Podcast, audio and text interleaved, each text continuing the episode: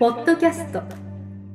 土屋順次の治療のヒントプラスは他とは違う結果の出る治療方法。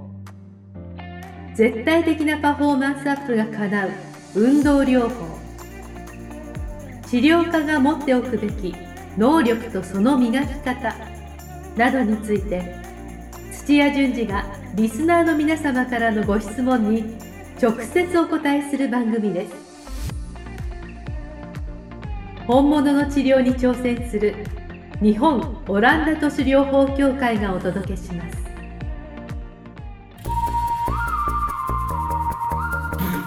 皆さんこんにちは。梅島茂です。土屋順次の治療のヒントプラス。先生本日もよろしくお願いします。よろしくお願いします。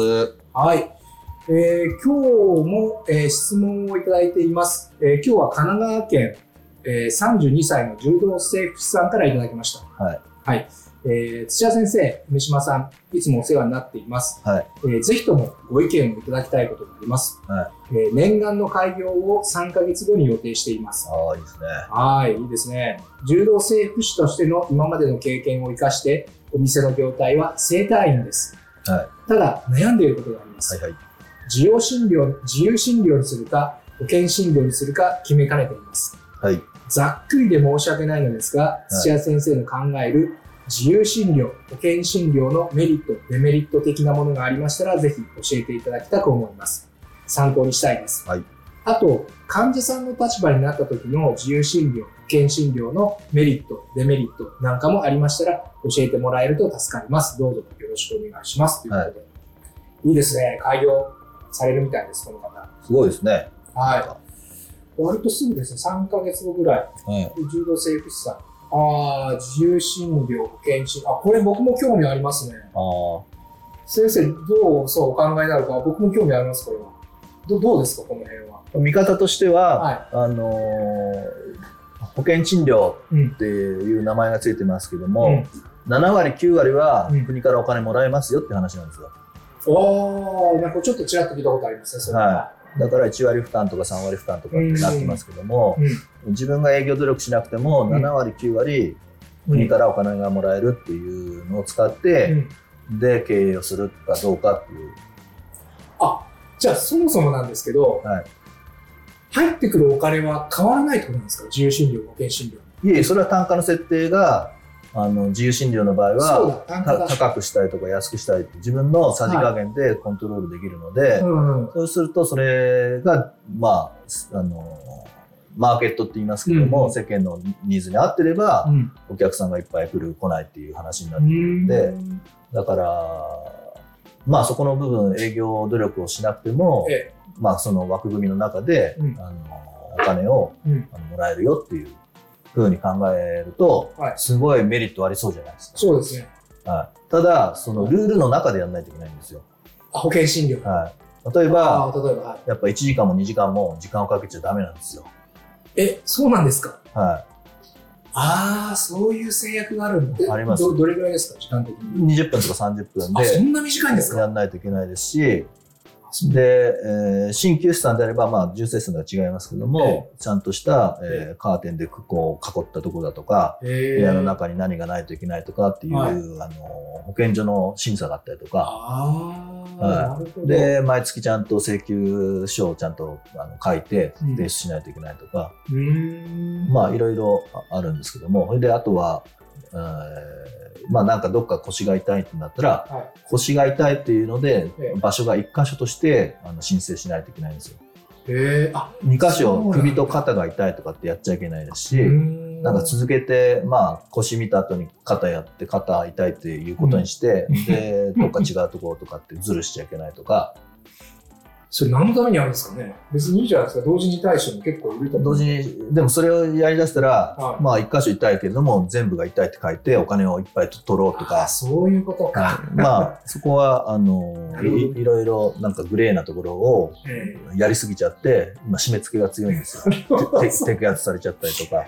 1箇所よりも2箇所3箇所で同時に申請した方がいっぱい入るからってことですね。そうですそうです。とかあな、るほどもねう、なんかもう患者さんはうん退院、もう通ってないんだけども、うんあの死んじゃった後も、うん。すごい笑い話で請求しちゃうとか、そう本当にああえ脱税とかで捕まった、あの例であるんですけど、まあそういうふうな、まあルールが、ねまあ縛りが結構きつくて、ああ、そうか。そういうことがあるからルールがどんどんできてくる。で、一方で時間が短いとか営業努力しなくてもいいのうんで、うんうーんまあ、大先生がうんこう体を触る時間を短くするとうん回せるわけですから、うんえー治療始まったって機械とかマッサージ機をつけて、うん。実際に先生がちょっと触るのはあの5分ぐらいとかっていうの。で、いっぱいとにかく、まあ、あの、保険診療自体の、あの、料金が安いので、あーあ、そう、そこ聞きたかったんですけど、保険診療は、その価格設定、単価、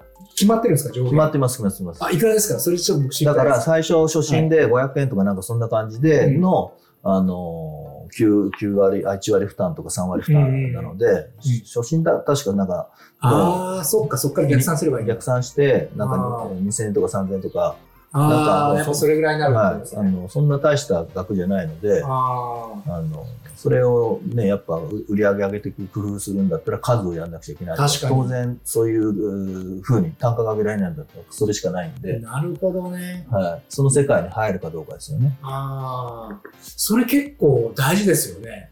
売り上げにもう直結してきますはい。もんね。売り上げに直結します。丁寧に一人ずつ見てる場合じゃないんですよ。ああ。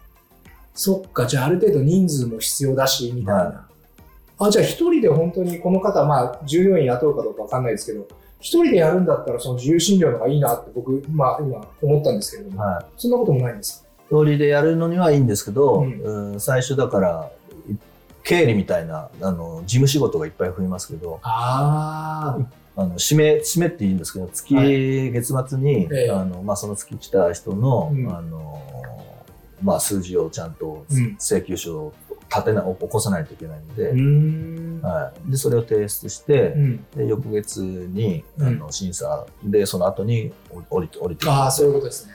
はいなるほどね。おーそっか、いろいろ制約が保険診療はあるってことですね。はいあ、ちなみに世の中のその整体院とか接骨院とかクリニックとかって、自由診療と保険診療の割合ってざっくりどんなもんなんですか？その数字わかんないんですけど、は多分結構な割合で、まだまだ保険診療をやられてる方が多い気がします。はあ、多いですか？い。ああ、なんかそういうイメージありますよね。はうーん。どっちの方がいいんですかい。いやね自由診療です。もうあもう保険、もう自由診療ですか？はい、もう保険診療は、はえーどんどん死亡、あのー、私立ぼみにするっていうのをもう10年以上前に厚労省が出してるのい。であ、、そうなんですか？はい締め付け厳しくして、で、なるべく早く、あのーこう、保険診療の人たちを介護保険の方に回すんですよ。ああ、何かしら負担が、負担じゃなくて、えっと、出るように、お金が、その患者さんにも、助成金というか、あのー大きくやると、いは医療負担がものすごいので、ははい、医療負担を減らそうっていうとなると、うんもう中途半端な、ちょっと、あのー別に治療してもしなくても変わんないような、まあ、ほぼ健康な人には来てほしくないんですよ。そんな人に9割も負担しない方がいいじゃないですか。確かに確かに。ははい、でその人たちが別に、あの来ないように。い。うん。で、一方で、ずるずると、治る見込みがないのに、ずっと、あの、通われるのも、うんあの保険診療でしんどいので、あるいはうん。複数にまたがってうん。通われるのもダメじゃないですか。ああ、そうですね。はい、そういうのを整理して、えで、ちゃんと治すのに必要な治療期間で短く、えあの、おしまいにするっていうのにし集約させうて、ん。で、それ以降、うん。なんとかしたいと思ったら、えっと、介護保険の方で、うんまあ、ある決まったとこに運動療法にしに行くとか、えー家庭を訪問して、本当に、あの、すごく重度な方で、こう、この、えっ、と、介護保険をつくうん。使うっていうようなうんのに、国はもうずっと10年以上前に舵を切ったんで、でそれもう、私立ぼみになる世界にうん。わざわざ行く必要はないんじゃないかなと思うんですけどね。ああ、国もあんまりもうお金をかけたくないわけですね。か。はい、もう大赤字ですからね。社会保障のところで、年金と保険、あの、医療のところが一番重たいですから。でもあと、あの、ちょっと素人感ながらの感想なんですけれども、患者さんにとったら、やっぱ安いところに行きたいんじゃないかなって思って、思います、本当に。思います、思いますあ、あ行ったことあります？あんまりないです。はい。すいません。最初はスタートはそれなんですけど、はい。治ればそれが一番いいですよ。治ってます？そっか、そもそも治んなければ意味がないって話ですね。はあい。ーだから、国民皆保険で、はいあの、戦争に負けて戦後、うんバーッとこれやったのはもう世界的にすごいことなんですけど、えあの、安かろう悪かろうじゃないですけども、みんな、あの、営業努力しなくなっちゃってー、はあの、やっぱ治んない治療学科をずっとやってる傾向が強くなってますかい。ら、えー、なるほどね。だからお金ある人だったら、はい、あの、もう、いくら払ってもいいから治るところっていう人は結構人数ありますよ。そういうことか。あ、そういった意味で言うと、先生、あの、むしろ先生も今、あの、自由診療ではいい、らっしゃるので、人ですね。やっぱあの、腕の立つ人っていうか、はあの、治療技術の高い人っていうのは、はいやっぱどんどん自由診療の方に行い。かれるんですか？行きますね。はいあいや、だってもう、免許取り立てで1年目の人も、えめちゃくちゃ腕の立つ、ね、20年のベテランの先生も同じ値段ですよ。えそうですよね。そりゃそうですよね。はいどっちを取るかって言ったら、それは自由診療ですよね。はああ、そういうことか。ああ、じゃあ、でも、その辺って多分、患者さん、お客さんっていうのは、あんまり理解しないと思うんですよ、おそらく。い。はやっぱ、目先のその値段で、値段のところにやっぱ目がいってしまって、自由診療だから腕と、腕の立つ先生が自由診療が多いとか、なんかその辺多分、理解されてる人いないんじゃないかなとい。そんなことないですよ。やっぱそん、なことないですか？あの、ドクターショッピングっていう言葉なんですけども、ええ医療機関ぐるぐる回回されて、うん。原因がわかんないとか、うんこれやってみろ、あれやってみろって治療して、うん。治んないっていう人は、うん。もう今度はいあの保険なんて関係ない本当治したいって言って、あのあ困ってる人いっぱいいますよ。あるいは保険の期間、病院で120日終わって、えまだ、あの、松葉杖ついて歩いてるんだけど、もっとリハビリが必要なのに、リはいハビリができないとか、脳梗塞で倒れて3ヶ月経って、全然回復してないけれども、もう保険診療使えないとか。へえ。そっか、すみません。そういった意味では僕はあんまりその、困ってない健康な人だからってそうなんですよ。そうなんですみんな、みんなや安ければいいっていうのは、はいあの、ピンときてなかったですは最初のスタートはそうなんですけど、な行って通ってみたら、そうじゃなかったって気がついた人もいっぱいいて、だから糸目使わずもお金使う人いっぱないるいます。ほど。じゃあそういう方は本当に待ってる人はどんどん自由診療が結局流れていってるわ流れます、流れます。最終的には。は直したいから。はあ、理解しました。ああ、そう。じゃあ自由診療の方がいいですよね。い。腕があるんだったら、はい、腕がそう立つんだったら。ああ、そういう患者さんもやっぱ来ると思うし。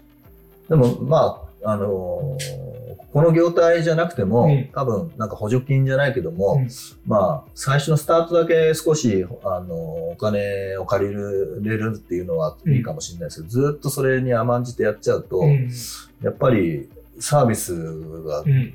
あんまり改善するスピードが遅いと思うんですよね。ああ、なるほどね。はあとはその、まあ、店長、オーナーとしての意識、マインドも、やっぱ補助金をもらってると、い。はなんか成長しないんじゃないかなって。い。はいどう補助金をもらい続けるかとか、そうですよね、そっちの方にはいどうしても、はいはい。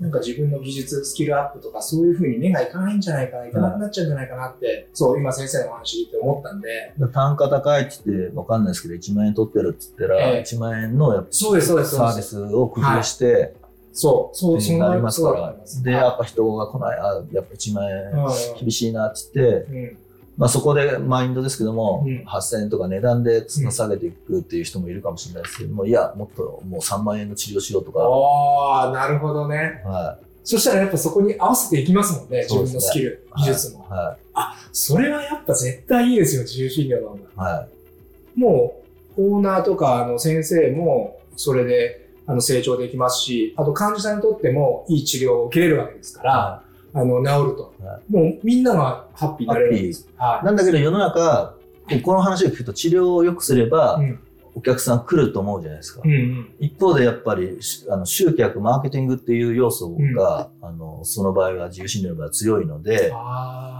腕があるっていうのがイコールそのまま、あの、儲かるよっていうことではないんで勘違いしないでほしいんですけなるほも、やっぱ見せ見せ方とか、うん。アピールの仕方、まあ、もうネットでどうやって集客するかっていうのは、全然、あの、やっぱりお店を運営するっていううん。スキルは工夫して、どんどんどんどん身につけていかないと、なるほど。お客さん来ないです。あー。じゃあそういった意味では自分自身の技術とあとは集客マーケティングこの2つが、まあはい。うまくバランスそれが多分開業して一番難しいところですからね。やっぱ人を、やっぱり開業してすぐこう集めるっていうのはう、ん。全然違う能力なので、はい。はわかりました。